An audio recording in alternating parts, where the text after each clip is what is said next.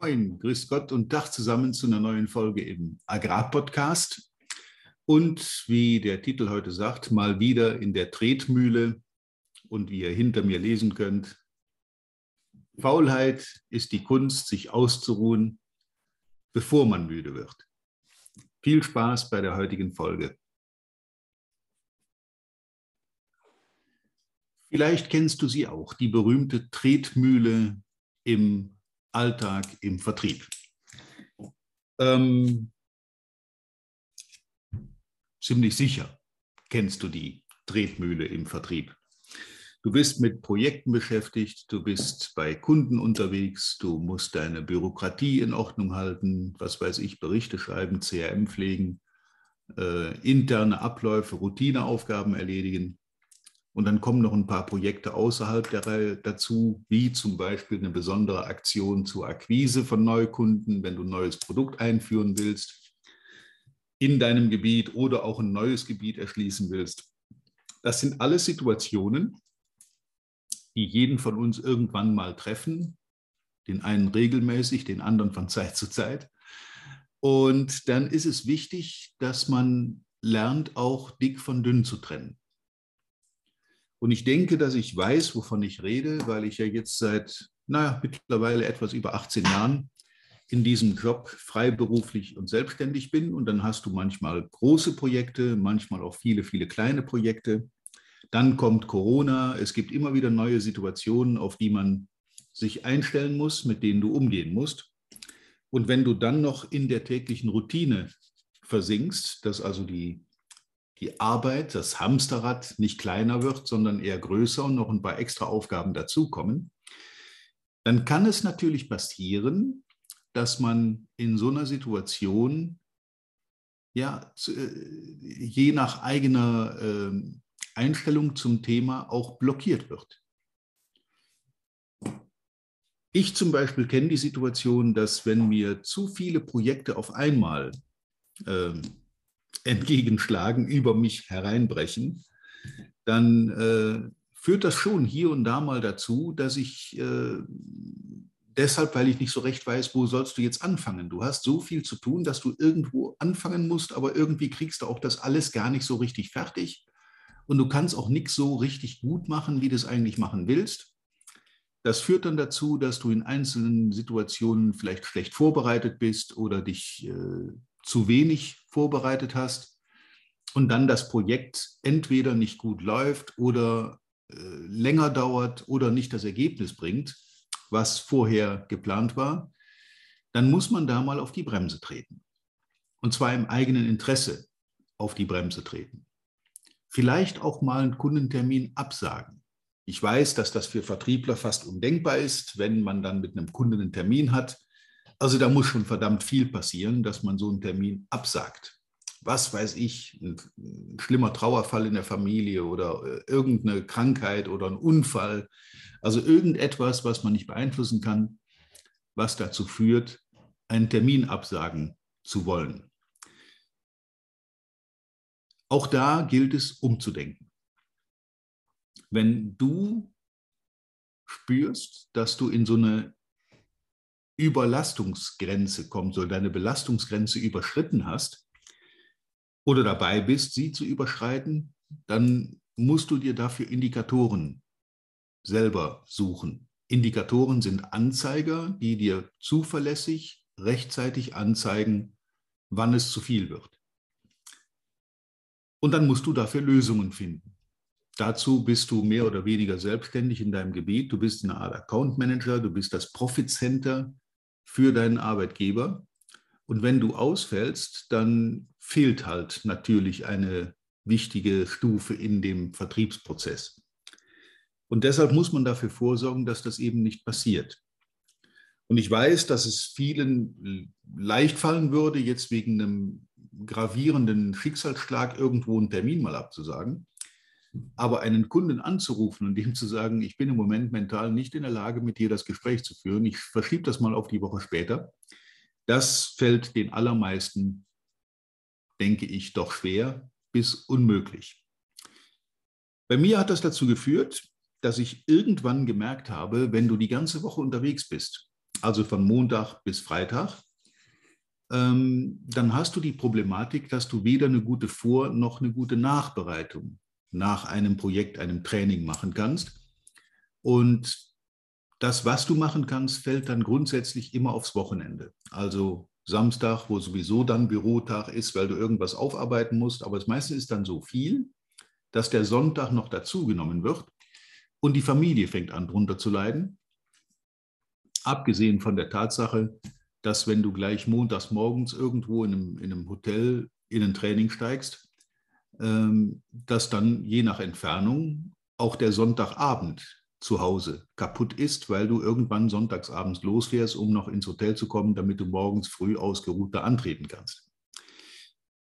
Dieses Vagabundenleben habe ich viele Jahre gemacht und ich mache das auch heute noch und auch durchaus mit Freude, aber mit ein paar klaren Regeln. Ich habe zum Beispiel für mich im Laufe der Jahre erkannt, dass ich die Montage freilasse. Und nur im äußersten Notfall, wenn es wirklich gar nicht anders geht, trainiere ich auch am Montag.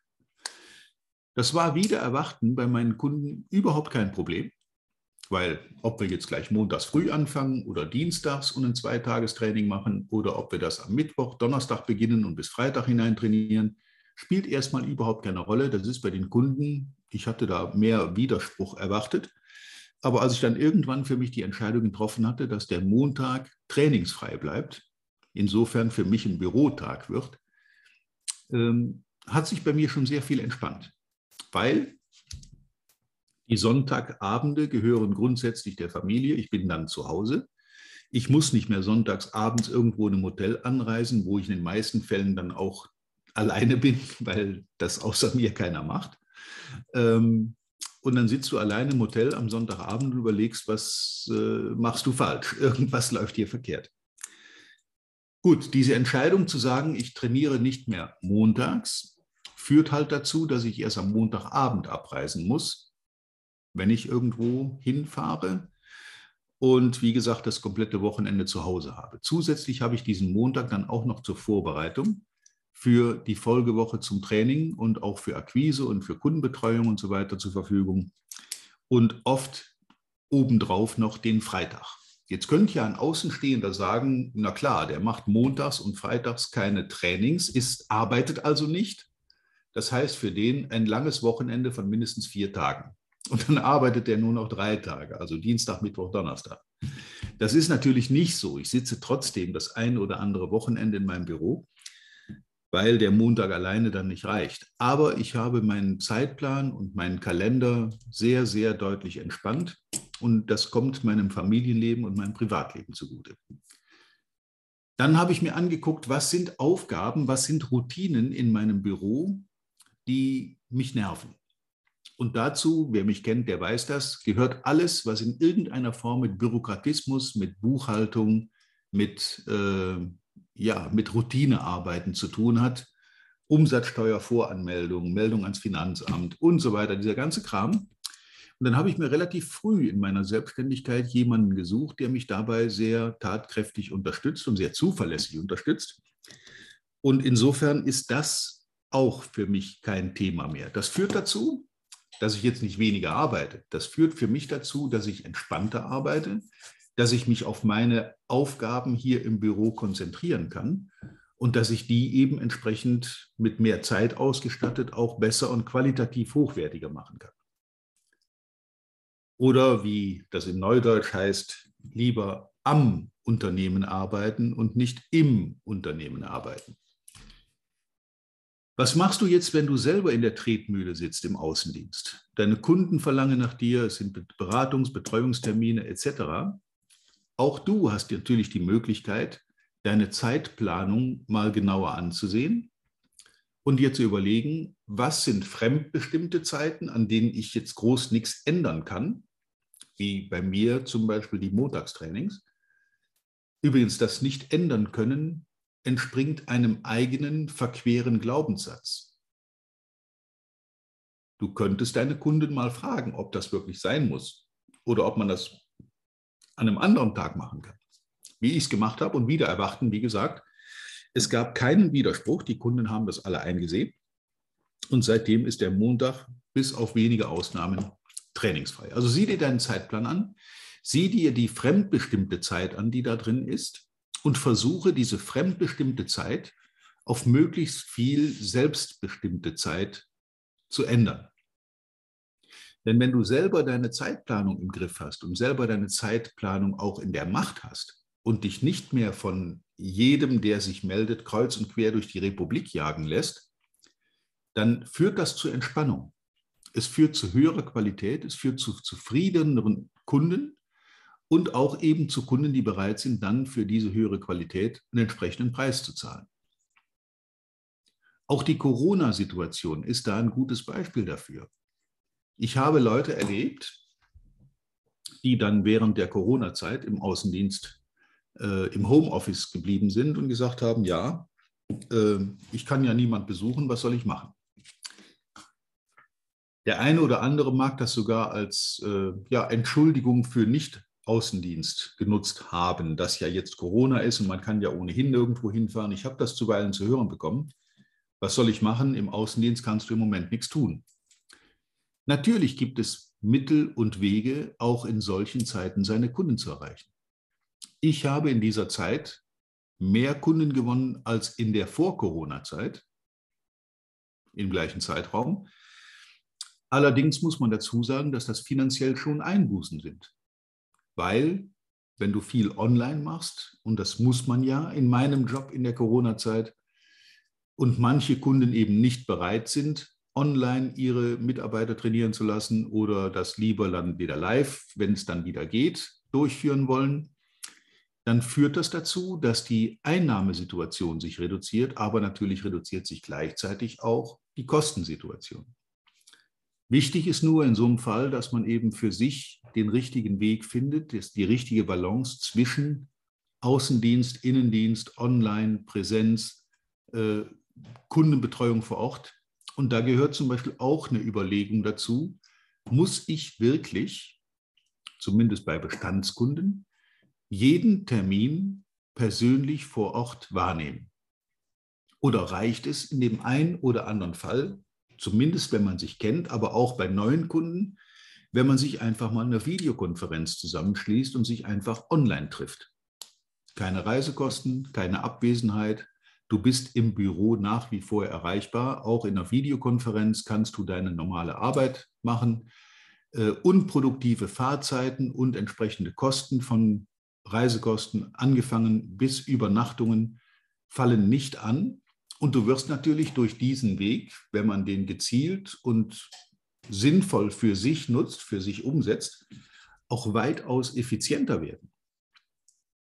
Denn jeder Kunde, zu dem du zwei Stunden hinfahren musst, von dem musst du auch wieder zwei Stunden zurückfahren. Das sind vier Stunden, ein halber Arbeitstag. Und selbst wenn du unterwegs noch eine Menge andere Leute anrufst, telefonierst, Gespräche entgegennimmst, selbst dann bist du nicht so effizient wie in einer Stunde Videokonferenz, wo dir drei Stunden normale Arbeitszeit im Büro erhalten bleiben. Auch diese Dinge gilt es mal zu überdenken viele Sachen kann man nicht einfach so delegieren oder anderen übergeben. Manches muss man eben einfach auch mal selber machen.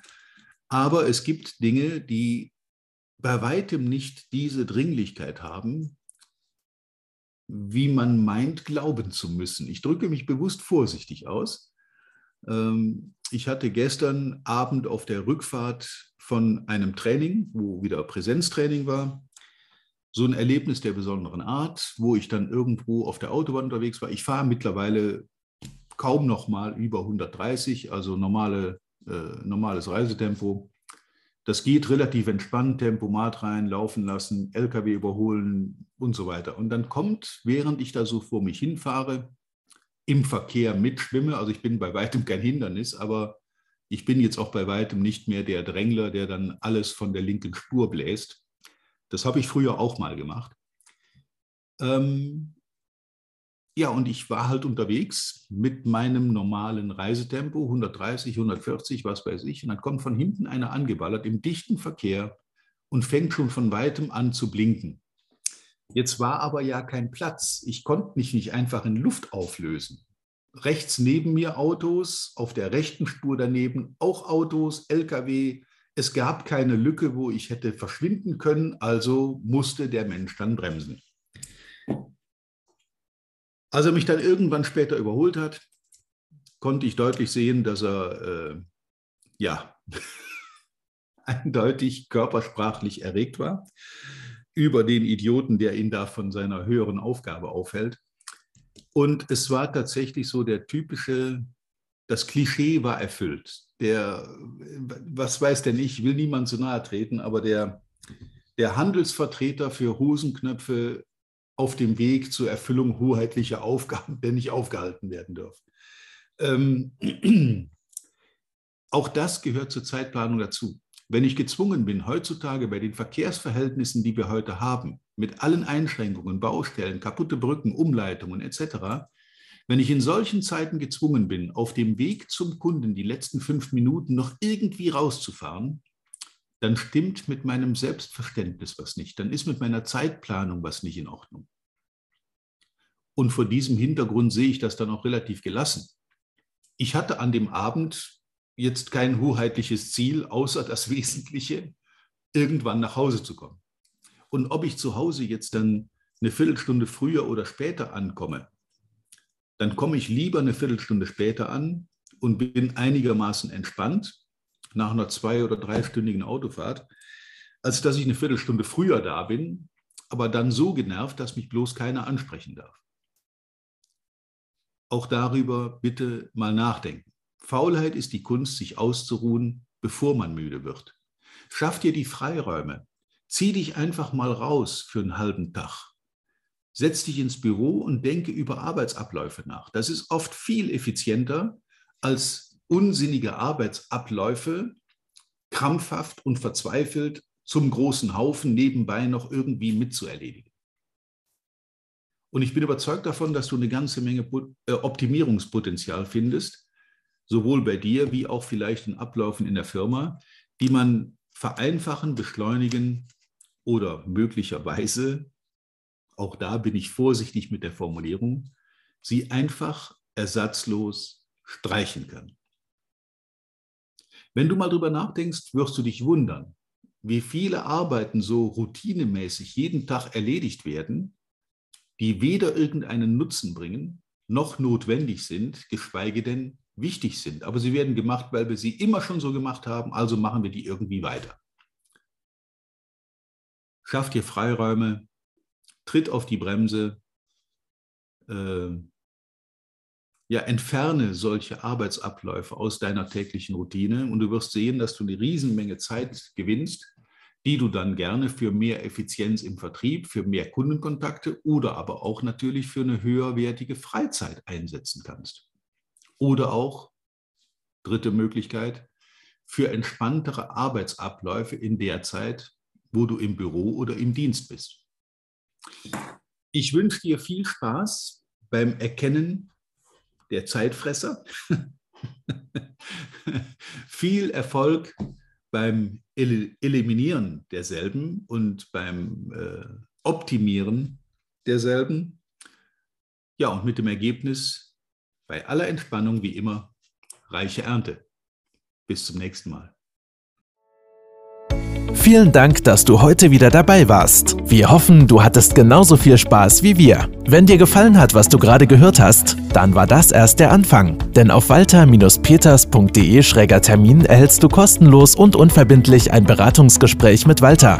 In diesem 30-minütigen, völlig kostenfreien Erstgespräch erarbeitet Walter mit dir einen Schritt-für-Schritt-Plan, den du direkt anwenden kannst. Du lernst zum Beispiel, wie du deinen Umsatz innerhalb weniger Wochen deutlich steigerst, wie du mehr Neukunden für dich gewinnst und deine Verkaufsgespräche erfolgreich abschließt. Da Walter immer nur eine begrenzte Zahl von Anfragen bearbeiten kann, warte nicht zu lange. Denn Fakt ist, wer weiterkommen will, braucht einen Experten. Walter hat mit über 40 Jahren im Vertrieb und 15 Jahren als Trainer schon zahlreichen erfolgreichen Unternehmen dabei geholfen, ihre Umsätze massiv zu steigern und Kundenverhandlungen deutlich zu vereinfachen. Wenn du also wissen willst, ob du für ein Erstgespräch in Frage kommst, geh auf walter-peters.de-termin und fülle das Formular aus. Bis zum nächsten Mal bei Erfolgreich im Agrarvertrieb der Agrarpodcast. Wir wünschen dir reiche Ernte.